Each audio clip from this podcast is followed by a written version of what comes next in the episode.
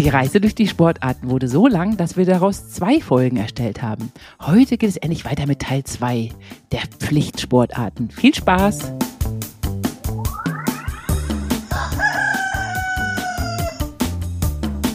Die Schlafversteher. Mehr Verständnis für guten Schlaf, leichtes Lernen und erfolgreiches Arbeiten. Von Michaela von Eichberger und Andreas Lange. Disclaimer. Dieser Podcast ersetzt bei gesundheitlichen Problemen keinen Besuch bei einem Arzt oder einer Ärztin. Habe ich es mir doch gedacht. Die Stufe 1 der Pflichtsportarten. Und da ist es so aufgeteilt, es gibt da wieder A, B und C und zwei extra. Okay. Anders konnte ich das alles nicht unterbekommen. Mach es nur kompliziert für unsere Zuhörer. Ja, klar. Aber wir haben dann, wenn man so will, fünf Stück und dazwischen sind zwei extra. Das sind eher Fusionssportarten. Und dann gibt es 3C, da freue ich mich schon drauf, die hat niemand auf der Liste. Niemand. Und es ist so wichtig. Echt? Okay. Ja, aber jetzt habe ich gespoilert. Müsst da dranbleiben. ja, da bin ich ja gespannt. Minigolf ist es bestimmt nicht. Nein, nein. Beginnen wir mit 1a. Ne, Das ist jetzt keine Wertung, ob 1a oder 1b. Wir müssen ja irgendwo anfangen. Also 1a ist das, ich setze mal in Klammern, funktionale Kraft- und Gleichgewichtstraining. Mhm, okay. Ja, das heißt also, dass ich mit dem eigenen Körpergewicht Krafttraining mache, darf aber auch Freihanteln benutzen oder Langhanteln benutzen. Aber was nicht hier gemeint ist, ist das reine Maschinentraining. Also wo ihr in, in einer Sportmaschine sitzt und die Bewegung ausgiebig quasi nur von dieser Maschine geführt wird. Ach so, das heißt, du bist wirklich für das Benutzen von freien Hanteln. Genau, weil wir dann auch koordinativ etwas tun müssen. Es ist dann eben auch so, dass es nicht eine monotone Bewegung ist, die immer gleichförmig ist. Und auch die Zwischenmuskeln werden mit trainiert. Ja, wenn ich quasi etwas zitter, etwas wackele, dann werden quasi die Zwischenmuskeln mit trainiert. Währenddessen, wenn ich auf einer Maschine sitze, mache ich ja nur eine gleichförmige Bewegung, die es so in der Natur gar nicht gibt. Ja, verstehe. Sehr gut. Ja. Das Einzige, warum wir vielleicht uns mal am Anfang in diese Maschinen begeben können, ist, dass wir unseren Körper dahin bringen, dass er Krafttraining und Gleichgewichtstraining durchführen kann. Also wenn ich extrem Muskeln abgebaut habe und praktisch über keine mehr verfüge und nicht schwimmen möchte und nicht Radfahren möchte und die anderen Sportarten auch nicht treiben oder nicht mehr treiben kann, Hm. dann kann ich dann eben über den Maschinenpark mal beginnen. Ja. Und kann man eigentlich auch noch mit über 80, über 90 neue Muskeln aufbauen? Das geht. Sehr gut. Das wollen wir ja viele nicht glauben hier. Und das sollte man auch tun. Ja. Gerade die Alten sollten es machen. Ja, das ist auch das ganz Besondere daran. Je älter ich werde, umso wichtiger ist das Krafttraining. Ja. Ich habe ja auch gesagt, funktionales Kraft- und Gleichgewichtstraining. Weil Gleichgewicht ist ja, je älter ich werde, umso wichtiger. Ne? Dann habe ich zwei Effekte. Wenn ich, erstmal falle ich dann vielleicht weniger um oder stolper weniger, wenn ich Gleichgewichtstraining mache als älterer Mensch. Ja. Und wenn ich dann mal umfalle, breche ich mir nicht gleich alles. Ja. Also ich finde es auch ganz, diesmal so nebenbei, ich finde es auch ganz wichtig, dass man bis ins hohe Alter trainiert, sich mal auf den Boden zu setzen und alleine wieder hochzukommen. Das machen die wenigsten Senioren, das finde ich ganz erschreckend. Mhm. Das ist ja Form auch von Kraft-Gleichgewichtstraining. Ja, Ja, natürlich stecken in diesem Training, sind ja viele Elemente auch in dem Turnen schon enthalten gewesen, ne, was wir vorhin schon mal hatten, und auch im Klettern enthalten. Wenn jemand turnt und klettert, kann er ja hier viel weniger machen. Und teilweise muss er vielleicht das gar nicht machen. Aber wir kennen alle unsere Ü40, 50, 60. Wer macht diese anderen Sportarten noch? Und dann kommen wir ohne explizites Kraft- und Gleichgewichtstraining nicht aus. Denn es hält eben die Knochendichte, es schützt uns vor Stürzen, bewahrt uns bei Stürzen wiederum vor schwereren Verletzungen. Es hält auch uns gerade, ja, das heißt also wir, wir laufen gerader, wir sitzen gerader. mhm. Und es wirkt, das was du gerade gesagt hast, diesem im Alter einsetzenden Muskelschwund entgegen. Ja, das ist ja ganz wichtig, weil Ja. von Natur aus verlieren wir ja Muskelmasse. Als 17-Jähriger verlieren wir nichts, auch wenn wir fast nichts tun. Währenddessen ab 25, 30 verlieren wir immer mehr an Muskelmasse und dann müssen wir was dagegen tun. Und das ist auch ein Zeichen an den Körper, hey, ich bin weiterhin jung und fit und du brauchst mich und ich brauche dich. Mhm. Auch mehr Muskelmasse erlaubt natürlich mehr Kalorienzufuhr. Genauso gut, wenn ich mehr Ausdauertraining mache, kann ich mehr essen. Wenn ich mehr Muskelmasse als grundsätzlich aufgebaut habe, dann habe ich auch immer einen höheren Basisstoffwechsel. Das ist schon mal super. Ne? Jeder, der mehr Muskeln hat, darf immer mehr essen. Mhm. Dann greifen ja auch Muskeln in den Hormonhaushalt ein. Ah. Ja, also Muskel oder Muskeltraining steigert ja bei Männern eben auch die Testosteronproduktion. Aber Testosteron ist ja eben nicht nur ein Sexualhormon, sondern ist auch ein Motivationshormon. Und Männer, die zu wenig Testosteron produzieren, ab einem Alter von 30, 40 oder 50, weil sie dann auch irgendwie unter Muskelschwund oder nichts mehr tun leiden, werden dann vielleicht auch häufiger depressiv und leiden, sind auch häufiger demotiviert, auch demotiviert bei der ganz normalen Arbeit. Und was ist mit Frauen? Was wird da, wird da auch Testosteron gebildet, wenn sie unwahrscheinlich viel Muskeln haben? Nein. Was, was? Nein. Frauen bilden ja auch Testosteron ja. oder verfügen über Testosteron, aber sie bilden das nicht so äh, über, den, über das Muskeltraining aus wie Männer. Hm. Aber das ist ja interessant zu wissen. Nicht nur unser Viszeralfett produziert Hormone, sondern auch Muskeln. Interessant. Dann ist es natürlich auch für unser Selbstbewusstsein gut. Das steigert das Körpergefühl. Es reduziert natürlich auch Stress. Obwohl, wenn wir dann starkes Muskeltraining machen, wir auch am Anfang tatsächlich, wie bei allen Extremsportarten, Cortisol ausschütten. Und das ist quasi immer erst ein Stress, aber es ist ja dann eher positiver Stress und danach erholen wir uns dann wieder von dem Stress. Ja, und das ist das Gute, das ist dann eben auch gut für das Immunsystem. Und da gibt es eben noch einen Punkt, das ist das mit dem Insulin. Wenn man Krafttraining betreibt, brauchen die Muskeln so viel Energie, also die leisten so viel Arbeit, dass im Prinzip für das Einlagern von Fettdepots kein Insulin übrig bleibt. Wenn wir ja zu viel Insulin in uns haben, es muss aber weg, ja. dann lagern wir dann Fettdepots an. Ah, okay. Jetzt können wir natürlich an zwei Sachen arbeiten. Wir können einmal die Peaks des Insulins reduzieren. Ja. Dazu machen wir aber nochmal eine Folge, weil Insulinpeaks schlafen ist nochmal eine extra Geschichte. Mhm. Das andere ist aber, wenn ich generell Krafttraining mache, verbrauche ich so viel Insulin oder meine Muskeln brauchen so viel Insulin für ihre Versorgung, dass ich auch am Tag danach der Körper sich es fast nicht erlauben kann, nochmal etwas an die Fettpolster zu legen. Das heißt also, Krafttraining ist da schon super. Oh, wie toll. Das wusste ich gar nicht, dass Muskeln Insulin verbrauchen. Wie toll. Aber ist dann Sport auch für Diabetiker Typ 1 dann nicht auch ganz schön gefährlich? Sie müssen dann währenddessen aufpassen, dass sie nicht in Unterzucker geraten, höchstwahrscheinlich. Da müssen sie immer aufpassen. Ja. Denn natürlich auch für Diabetik 1 leer, wenn es den Begriff so gibt, äh, ist Sport wichtig, aber sie müssen natürlich besonders aufpassen ja. und sich dazu auch einstellen lassen. Ja, ja. Ja, und dann stärkt natürlich auch das Krafttraining auch das Herz-Kreislauf-System. Das ist auch so ein Ammärchen. Das wäre nichts fürs Herz und fürs, für den Kreislauf. Auch Kraftsport ist dafür gut. Vielleicht nicht ausreichend genug, nicht in jeder Form.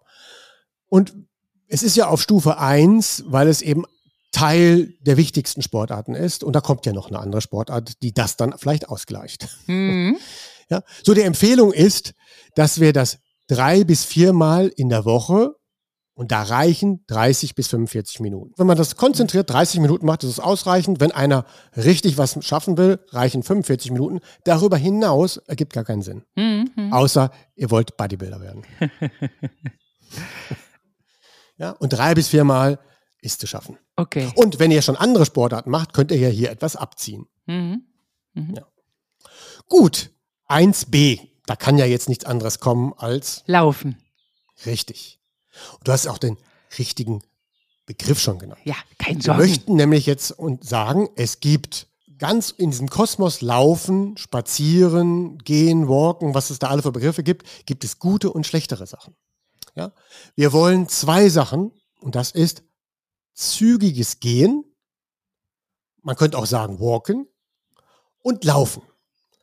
Was nicht auf die Stufe 1 kommt, ist Schluffen, ja, einfach so daher schlupfen. Oh, ich ja. hasse es, wenn Leute ganz langsam gehen. Du, da krieg ich ja, oder Krise. Langsam gehen, falsch gehen, krumm gehen, das ist alles Schluffen, ne? Das ist kein Sport, das zählt für nichts. Ne? Also schafft es auch nicht in Stufe 4, 5, 6. Ja?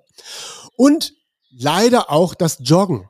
Auch Joggen ist hier nicht aufgeführt und Joggen möchte ich dann eher in Stufe 4 einsortieren. Ach echt? Was ist denn jetzt eigentlich der Unterschied zwischen Joggen und Laufen? Ja, das machen wir natürlich jetzt. Ne? Das war natürlich jetzt die Steilvorlage. Schön, dass du darauf eingegangen bist. ja. So, und ich lasse jetzt mal das mit dem Spazieren weg, weil Spazieren ist auch gut, auch positiv, wenn wir dabei nicht schluffen, bezeichne ich mal so ein bisschen als meditativ. Ja. So. Das Ganze unterscheidet sich dann eben und über die Geschwindigkeiten und diese Geschwindigkeiten haben Vor- und Nachteile. Also, das gute Spazieren, meditativ, aufrechter Form, toll. Dann kommt das schnelle Gehen. Das ist gut, weil beim schnellen Gehen laufen wir ja bewusst, halten den Körper aufrecht, nehmen auch die Arme mit und geben uns Mühe, etwas sportlicher zu spazieren, aber das ist dann ja eben schnelles Gehen. Mhm. Es gibt ja auch den Geher. So, das ist halt gut. Und das kann eben in jedem Alter und in jeder Körpergröße und fast mit jedem Gewicht gut gemacht werden. Ja. Ja. Und das ist auch wichtig. Und dieses schnelle Gehen ist auch immer Teil des Trainingskonzeptes vom Laufen. Stimmt, ja, ja. Aber nicht Joggen. Weil Joggen ist nicht Laufen, weil Laufen hat eine höhere Geschwindigkeit. Dann gibt es das schnelle Gehen und dazwischen befindet sich technisch gesehen das Joggen. Das Joggen ist so eine Art lockeres Joggen halt und dabei wird wie beim Schluffen ebenso viel falsch gemacht. Dieses lockere Tempo verleitet zu monotonen, falschen Bewegungsabläufen mit zu guten Schuhen, die das dann auch noch befördern. Ach du Schreck. Aber wie kann man denn verhindern, dass man statt Laufen versehentlich Joggen absolviert? Nicht, dass mir das irgendwie passiert jetzt hier bei ja, meinem Training. Das, das, das nehme ich jetzt noch ein bisschen auseinander natürlich. Mir fällt jetzt gerade ein, äh, wieder eine Story von heute Morgen. Ich bin ja heute Morgen mit dem Hund ja. Laufen gewesen. Und dann hat die Frau sogar richtig zu mir gesagt, also ich habe angehalten, die beiden Hunde haben sich beschnuppert, ich habe dann so auf der Stelle weitergelaufen. Dann sagt die Frau zu mir, also ich würde ja auch gerne mit meinem Hund laufen können. Das sieht so toll bei euch aus. Aber ich habe so ein Problem. Immer wenn ich laufe, geht mir sofort die Luft aus. Oh nein. Ja. Ich sage, okay, da könnte man was tun. Ja, einfach mal das trainieren. ja, aber schon lustig. Nee, sie kann nicht laufen ja. mit ihrem Hund, weil ihr die Luft ausgeht. Ja, und der arme Hund. Nein, sie würde es gerne für einen Hund tun, ja. aber dass sie das auch für sich selbst tun könnte, darauf ist sie nicht gekommen. Aber jetzt wieder zurück zu dem Unterschied. Das Joggen ist eben nicht so gut für die Gelenke. Weil, wenn wir auf, mit diesem langsamen Tempo laufen, also was schneller als gehen ist, aber noch nicht rennen ist, mhm. ja, Laufen ist ja auch Rennen. Ne? Ich kann also richtig schnell rennen. Also Laufen und Rennen könnte man so als eine Sache sagen. Dann verführt das zu Folgendem. Wenn jemand sehr langsam läuft, dann tritt er immer mit der Hacke auf dem Boden auf. Mhm. Immer nur damit. Weil, es, weil er ja auch so langsam läuft. Das ist immer so plopp, plopp. Und dann tappeln die so mit ganz kleinen Minischritten vor sich hin. Ja, und warum laufen sie so langsam? Weil sie das eben nicht eine halbe Stunde oder Stunde können, weil sie meinen, das Beste aller Dinge ist, sehr lange dieses Joggen zu betreiben. Also ich muss ja 30 bis 60 Minuten joggen. Da ich das aber nicht schnell kann, mache ich das sehr langsam. Wenn die Leute aber langsam laufen, dann laufen sie meistens falsch. Oh, verstehe. Und auf der Hacke aufkommen ist ganz schlecht. Man soll eher auf dem Mittelfuß aufkommen. Ja, oder Vorderfuß. Mhm. Weil wenn ich mal wirklich renne, also einfach mal spurten, ja. dann merkt ihr, dann könnt ihr gar nicht auf der Hacke aufkommen. Ja. Da kommen wir auf jeden Fall auf den Vorderfuß den, auf. Ja. Dann brauche ich den Vorderfuß. Ja. Und da muss man hin. Mhm. Es geht also nicht darum, ewig auf den Hacken rumzutrapsen, jetzt werde ich so beleidigend, sondern es geht darum, lieber mal kurze Zeit zu sprinten, zu rennen oder auch laufen zu können mhm. und dann immer wieder Pausen zu machen mit schnellem Gehen. Ja, also die perfekte Form ist eigentlich, ich mache schnelles Gehen und dann laufe ich, Schrägstück, ich renne. Mhm. Dann kann ich nicht mehr und dann laufe ich wieder. Und dann renne ich wieder. Und genau diese Abwechslung ist erstmal super für den Organismus. Und das ist auch das, was wir von Natur aus mal in der Savanne vielleicht auch getan haben. Wir sind schnell gegangen und dann mussten wir sprinten und rennen oder wegrennen oder jagen. Aber wir sind doch nie monoton eine Geschwindigkeit gelaufen über eine ewige Zeit. Ja. Ja. Wir sind weder geschlufft, ja, noch sind wir es gibt ja manche Jogger, die so langsam joggen, dass wenn ich daran mit dem Hund vorbeispaziere, wir ja noch schneller sind. Ja. Was, warum laufe ich? Was, was soll das? Ne? Und dann laufen sie voll auf den Hacken und deswegen werden dann auch immer die Schuhe immer teurer und besser. Ah. Ja. Wenn ich aber wirklich richtiges Laufen lerne, könnte ich auch mit günstigeren Schuhen laufen. Ich könnte ja sogar Wir haben ja beide einen sehr guten Bekannten, der das alles nur mit Barfuß macht. Das ist natürlich perfekt. Aber das möchte ich jetzt keinem zumuten. Und wenn wir uns heranarbeiten wollen ans Laufen und schnellem Gehen, dann lohnt sich doch der gute Schuh für den Übergang.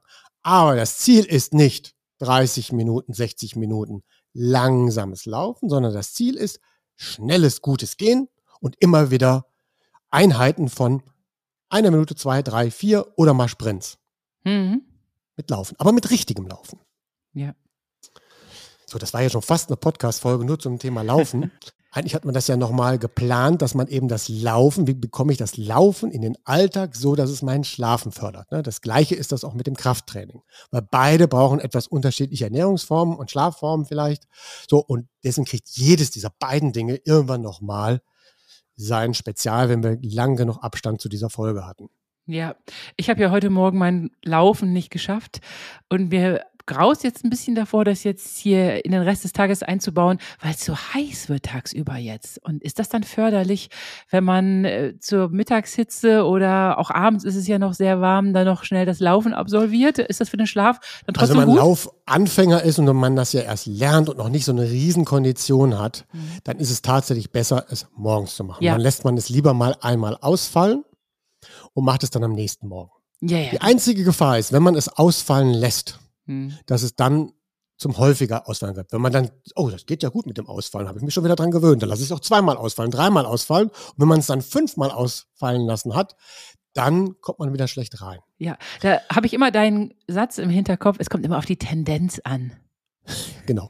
Aber es gibt eine Sache, mit der du das gut kompensieren kannst. Statt dann zu laufen, machst du dann heute Abend eine Einheit nur mit schnellem Gehen. Ah, sehr gute Idee, mache ich. Das gleicht das ein bisschen aus und wir brauchen ja jeden Tag auch so eine gewisse Mindestanzahl an Schritten. Ja. Ja, das ist einem wichtig. Deswegen dieses Gehen, Mhm. schnelle Gehen und Laufen addiert, gibt eine gewisse Anzahl von Schritten. Auch die legendäre 10.000 kennen ja alle. Man, man soll jeden Tag 10.000 Schritte gehen. Was aber auch teilweise ein Mythos ist, weil man kann ja auch sagen, 7.000 reichen und andere sagen 12.000 reichen. Witzig ist nur dabei, dass es dann am Ende tatsächlich eine Untersuchung gab, weil die 10.000 waren eigentlich nur, weil die ersten Schrittzähler auf 9.999 begrenzt waren. Ja, ja. Und deswegen gab es die Zahl 10.000. Jetzt hat man aber eine Untersuchung gemacht, eine Studie, und da kam raus 9.800. also perfekt. Okay, das ist ja, Ja. lustig. So, wenn ich aber zum Beispiel, oder wenn jemand schon Fußball gespielt hat an dem Tag oder Tennis gespielt hat oder äh, Golf spielen war, dann hat er seine Schritte schon, da braucht er das nicht. mehr. Ja, braucht er nicht. Wenn ich aber jeden Tag Golf spiele, reicht das nicht, weil es fehlt ja dann das Rennen. Weil ab und zu muss ich rennen. Weil nur dieses schnelle Rennen, das ist so ähnlich wie mit der, mit der Kraft in den Händen des Hochziehens, signalisiert dem Körper, ich bin noch jung. Das hat eben diesen epigenetischen Jojo-Effekt ins Positive. Das ist ein Zeichen der Verjüngung. Ja, Der schön. Körper weiß, wenn ich noch schnell renne, dass er mich jung halten muss. Ja, ja, genau. Da, daran kann man das ablesen, wie die Menschen, wie die, die Fitness des Menschen. Mein Mann, Michael, der kann ja noch richtig tolle, extrem schnelle Sprints einlegen. Das heißt, er ist noch jung. Ja, das ist wichtig. Es gibt Menschen, die können nicht mehr rennen. Ja. Sie würden umfallen oder sie haben Angst vor dem Rennen. Ja. Das heißt, sie sind 50 und trauen sich nicht mehr zu rennen, weil sie Angst vor Verletzung haben. Und das darf nicht sein. Also, wenn ihr dann andere Sportarten gemacht habt, wo kein Rennen enthalten ist, wenn jemand mit 50 Fußball spielt, braucht er nicht rennen lernen. Ja, da sind ja Sports Mhm. drin. Aber ein Golfer rennt nicht. Dann muss er zum Ausgleich auch rennen. Mhm. Ein Golfer macht sehr eine sehr einseitige Bewegung. Ja, ich sage das ja, weil ich das selber viel mache. Also muss ich auch Krafttraining das ausgleichen. Ne? Das gleiche gilt eben auch so für andere Sportarten, wo man dann Ausgleich finden muss. Weil diese beiden Sachen, 1a und 1b, die werden halt gebraucht. Ja, da rede ich mich ja auch den Mund fusselig. Ich sage immer allen, achtet darauf, dass ihr auch noch äh, über 50 in die tiefe Hocke gehen könnt, sprinten könnt und Und auf einem Bein stehen ja, könnt, auf ein Bein stehen, ja, ohne dass Balance. man umkippt. Ja. ja. Ja, also das waren jetzt so das Wichtigste, 1a und 1b. Die beiden Sportarten haben nur einen Nachteil. Sie machen nicht so viel Spaß wie die Sportarten, die wir vorher alle genannt haben. Und trotzdem habe ich sie auf 1a und 1b gepackt, weil beide enthalten Elemente, die so wichtig sind. Hm.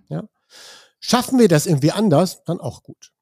Jetzt kommt aber 1c. Und an 1C, da wirst du nicht drauf kommen. Du darfst jetzt noch mal eine Schätzung abgeben. Was meinst du, was fehlt noch? Bowling, Nein, Snooker, Billard, nein. nein, werfen, Dinge weit, äh, weit werfen. Oder war das irgendwie wichtig? Ich überlege jetzt, was ist zum Beispiel wichtig gewesen für den Neandertaler?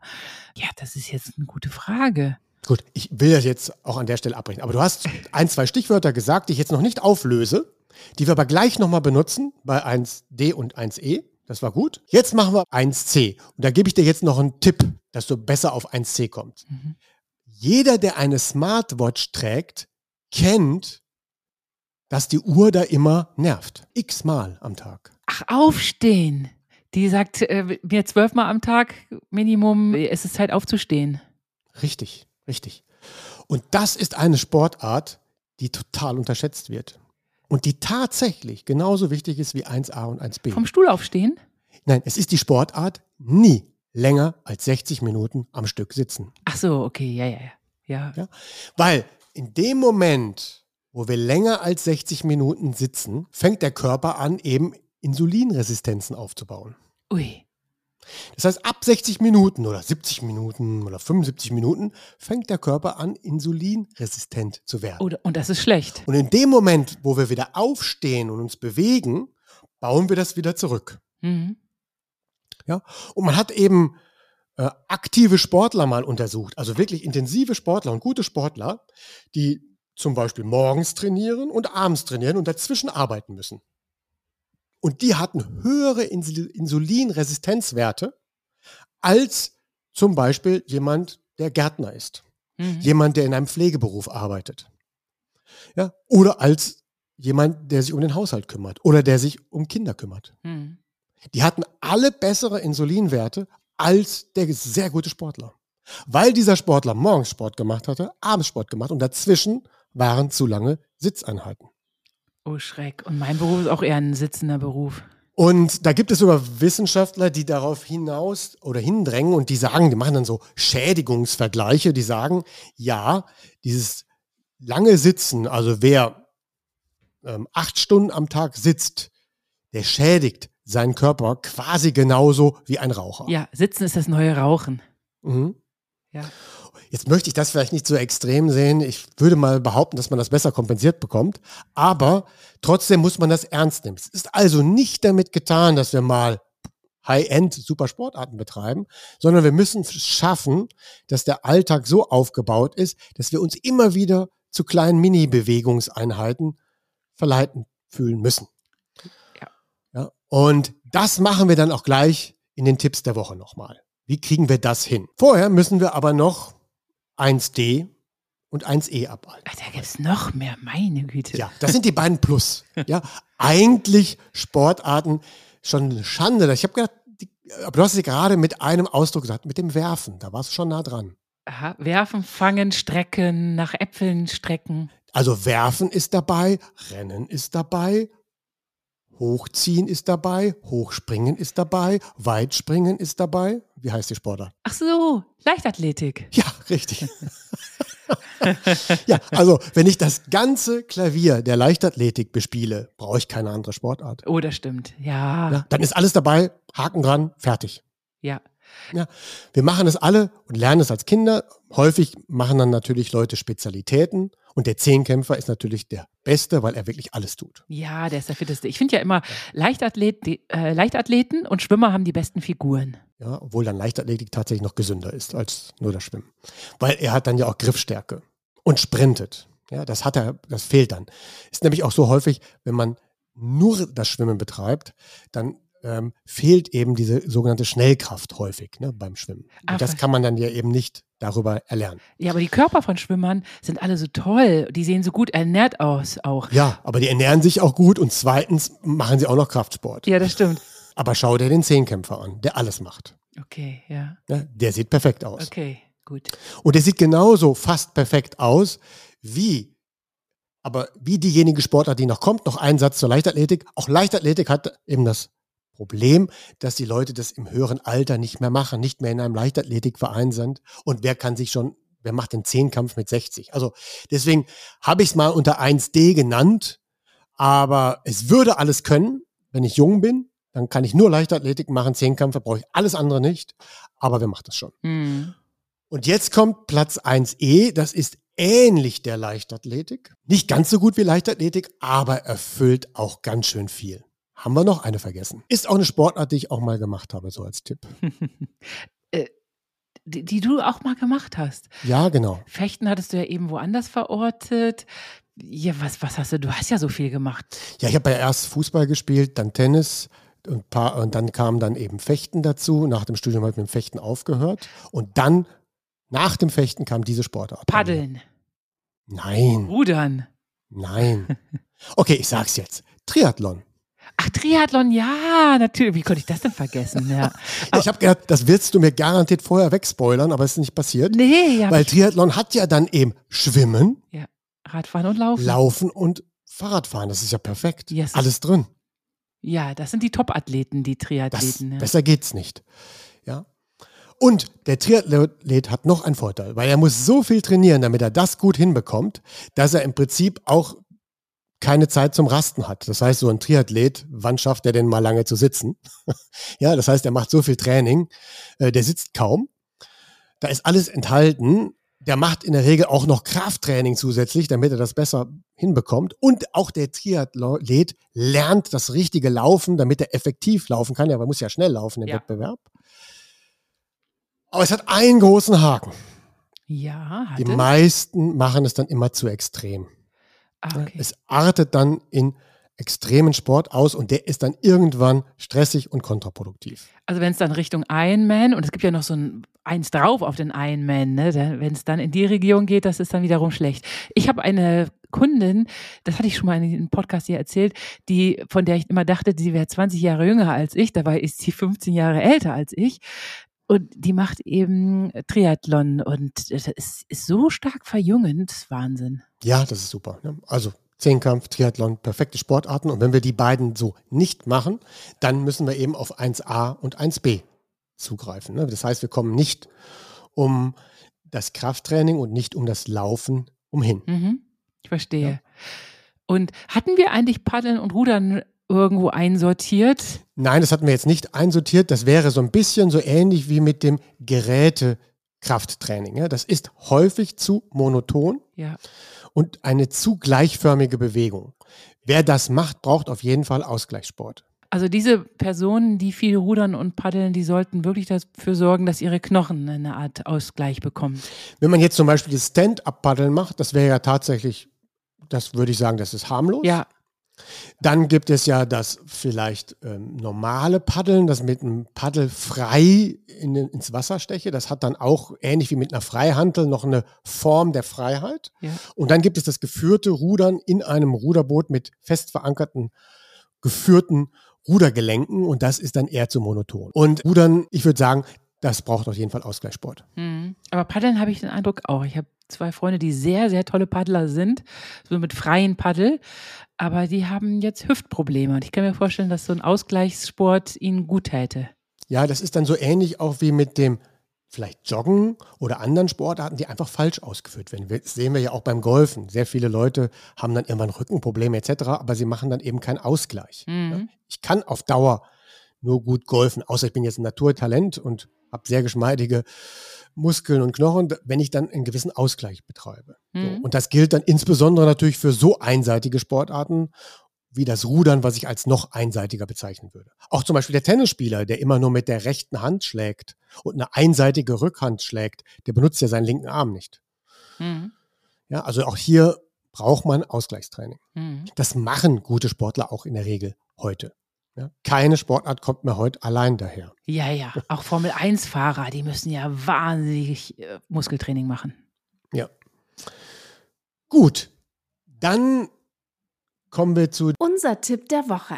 das ist schon so ein bisschen so eine Art Vorbereitung auf die Homeoffice-Folge. Wie kann ich das denn jetzt schaffen, im Arbeitsalltag nicht länger als 60 Minuten zu sitzen? Am besten mit der Watch, mit der Smartwatch. Genau, das ist schon mal der erste Tipp. Nutzt dieses Feature, die euch daran erinnert, alle 60 Minuten aufstehen zu müssen. Mhm. Ich mache So. dann immer übrigens herabschauender Hund und tiefe Hocke, wenn die Smartwatch sagt, jetzt steh mal auf. Ja, dann sollte man auch aufstehen. Ich kann aber, wenn ich jetzt tatsächlich weiterarbeiten muss und das muss dringend fertig werden, dann kann ich ja auch, vielleicht gibt es schon die Gelegenheit, an einem Stehtisch zu arbeiten. Das heißt, man sitzt, man fährt den Tisch wieder hoch und man steht auch mal zwischendurch 20 Minuten und dann sitzt man wieder und macht das ein bisschen abwechselnd. Ja, also der Mhm. Stehtisch ist nicht nur bei New Work beliebt, obwohl es gar keine New Work Komponente ist, aber äh, hilft der Stehtisch. Dann gibt es ja auch den Versuch, dass man unterm Tisch leicht läuft. Ja, es gibt so ganz leichte Laufbänder. Laufbänder, Ja. die man einfach unter den Tisch stellen kann und da kann man weiter laufen. Ich muss aber zugeben, dann kann ich mich nicht mehr konzentrieren. Ich kann gut nachdenken, wenn ich spaziere oder jogge, aber ich kann nicht am Schreibtisch gleichzeitig laufen. Ich begrenze aber auch die Zeit. Ja. Ach, du hast so ein Laufband unterm Schreibtisch, wie toll. Nein, das habe ich mal, habe ich mal bestellt, so ein kleines, habe ich wieder zurückgeschickt. Das war Okay. nichts. Verstehe. Hat mir komplett die Konzentration geraubt. Ich war auch äh, wack, also es war, war doof. Ne? Also, also ich fahre lieber den Stehtisch hoch. Ne? Das mache ich dann lieber. Ja, ja. Und bei mir ging es auch nicht. Zeichnen und Programmieren beim Laufen, das geht überhaupt gar nicht. Dann kann man ja auch, wenn man zum Beispiel ab und zu Wasser trinken möchte, sich nicht das Wasser auf den Schreibtisch stellen, sondern dass man das Wasser immer holt. Hm? Ja, oder zum Wasser geht, es dort trinkt und dann wieder zurückgeht. Gute Idee, ja. Dann kann auch nichts umkippen. Ja. Ja. Dann nutzt natürlich kein Fahrstuhl, sondern steigt die Treppen. Und du hattest ja gerade schon gesagt, du machst so ein, zwei Übungen. Das heißt also, nach 60 oder 90 Minuten Sitzen muss man schon eine etwas aktivierende Übung machen. Das reicht dann nicht, wenn ich nur kurz aufstehe und mich wieder hinsetze. Ich kann dann vielleicht so ein bisschen Kniebeugen einbauen, vielleicht irgendwo eine Liegestütze machen. Das ist natürlich alles im Büro sehr schwierig und sieht dann komisch aus. Besser ist es dann wirklich, geht dann ein paar Treppen irgendwo oder lauft irgendwo hin oder macht einen kurzen Walk.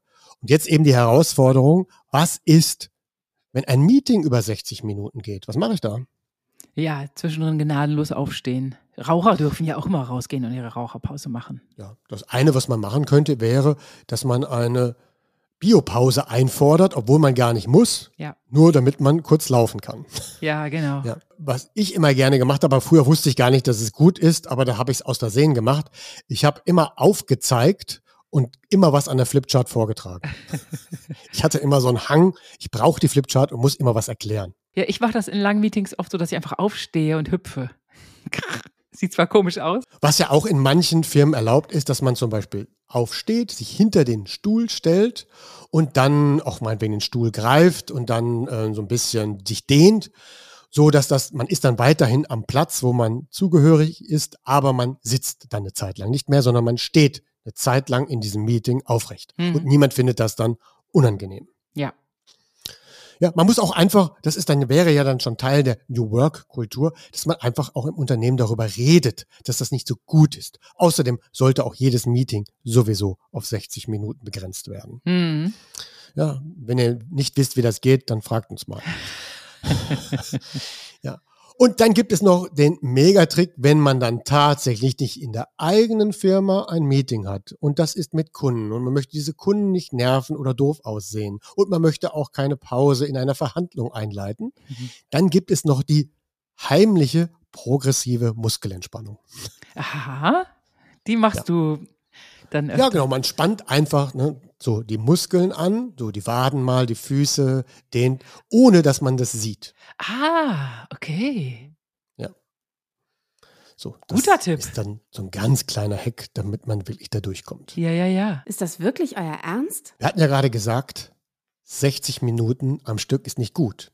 Was machen wir denn dann, wenn wir einen Film schauen? Da sitzen wir ja ganz unruhig auf dem Sofa. Also ich bewege mich permanent, wenn ich irgendwo sitze. Deswegen hasse ich Kinosessel eigentlich auch. Da wird man so reingequetscht im Kino. Ja, und da muss man 90 Minuten am Stück ruhig sein. Ja, oder auch im, im Theater. Deswegen gucke ich eigentlich am liebsten nur zu Hause, weil da sitze ich auf, ich hocke auf dem Sofa, ich flätz mich, ich sitze wieder gerade, ich lege mich auf den Bauch.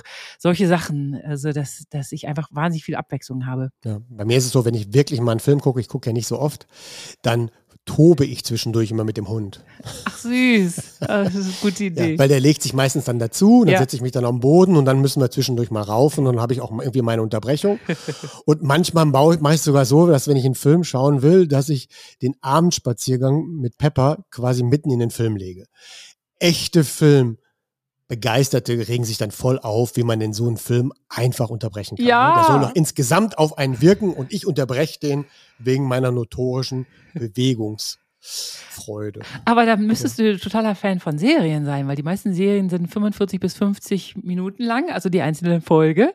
Und das finde ich viel, viel besser. Stimmt, das ist ein Vorteil einer Serie. ja, wahrscheinlich sind deswegen, wahrscheinlich ist deswegen die Jugend eher ein Serienjunkie. Das glaube ich nicht.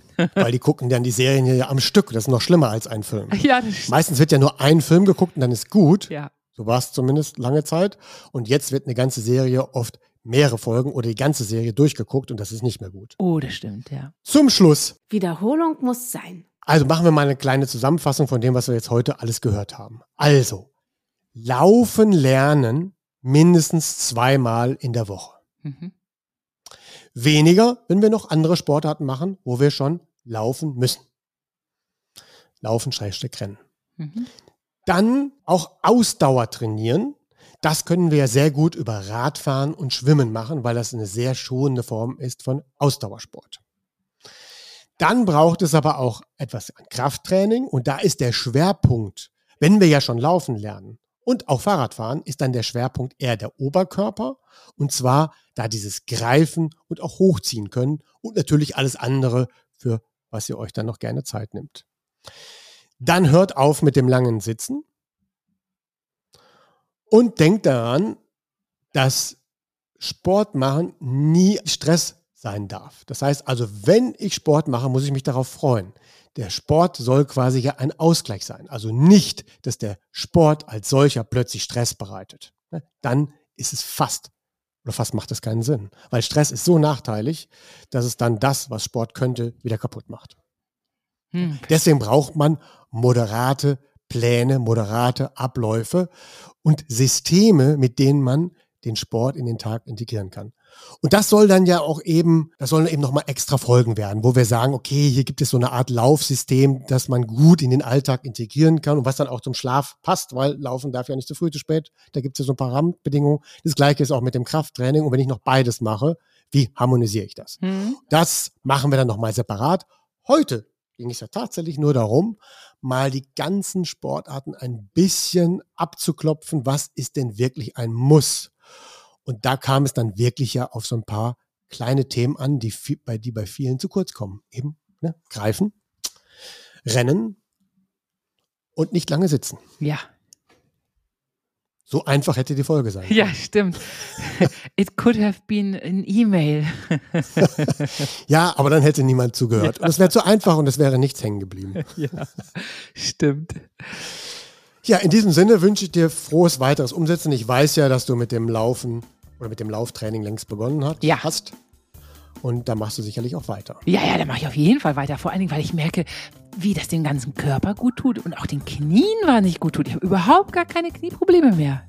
Das ist, Toll. als wenn der Knochen neu mineralisiert wird. Richtig super. Ja, dann sage ich mal eine schöne Woche noch. Ja, wünsche ich dir auch. Tschüss. Danke dir. Tschüss. Eine Produktion der VAL. Tonschnitt und unsere unermüdliche Gastgeberin Michaela von Eichberger. Redaktion und unser unnachgiebiger Experte Andreas Lange. Die Schlafversteher. Jede Woche neu und überall da, wo es Podcasts gibt.